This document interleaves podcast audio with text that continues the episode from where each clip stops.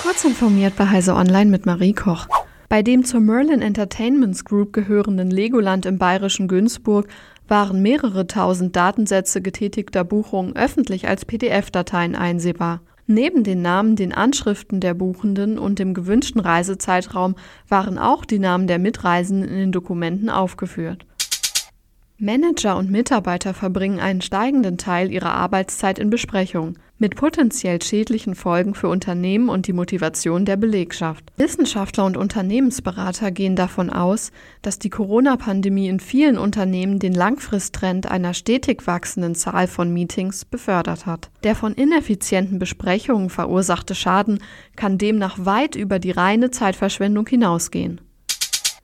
Das auf Versionskontrollsoftware und Application Lifecycle Management spezialisierte Unternehmen Perforce hat die Übernahme von Puppet angekündigt. Letzteres gehört zu den Pionieren von DevOps und steht mit seinem Konfigurationsmanagement-Werkzeug im Wettbewerb zu Chef, Ansible und SaltStack. Die Werkzeuge bilden mit ihrem einen deklarativen Ansatz zur Installation, Synchronisation und Konfiguration von Software die Wegbereiter des Infrastructure as a Code-Konzepts.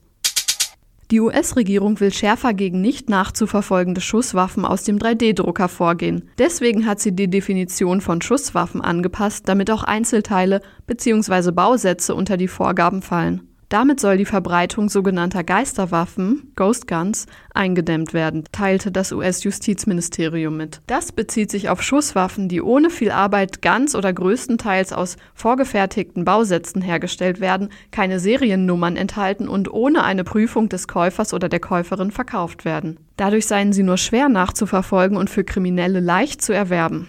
Diese und weitere aktuelle Nachrichten finden Sie ausführlich auf heise.de.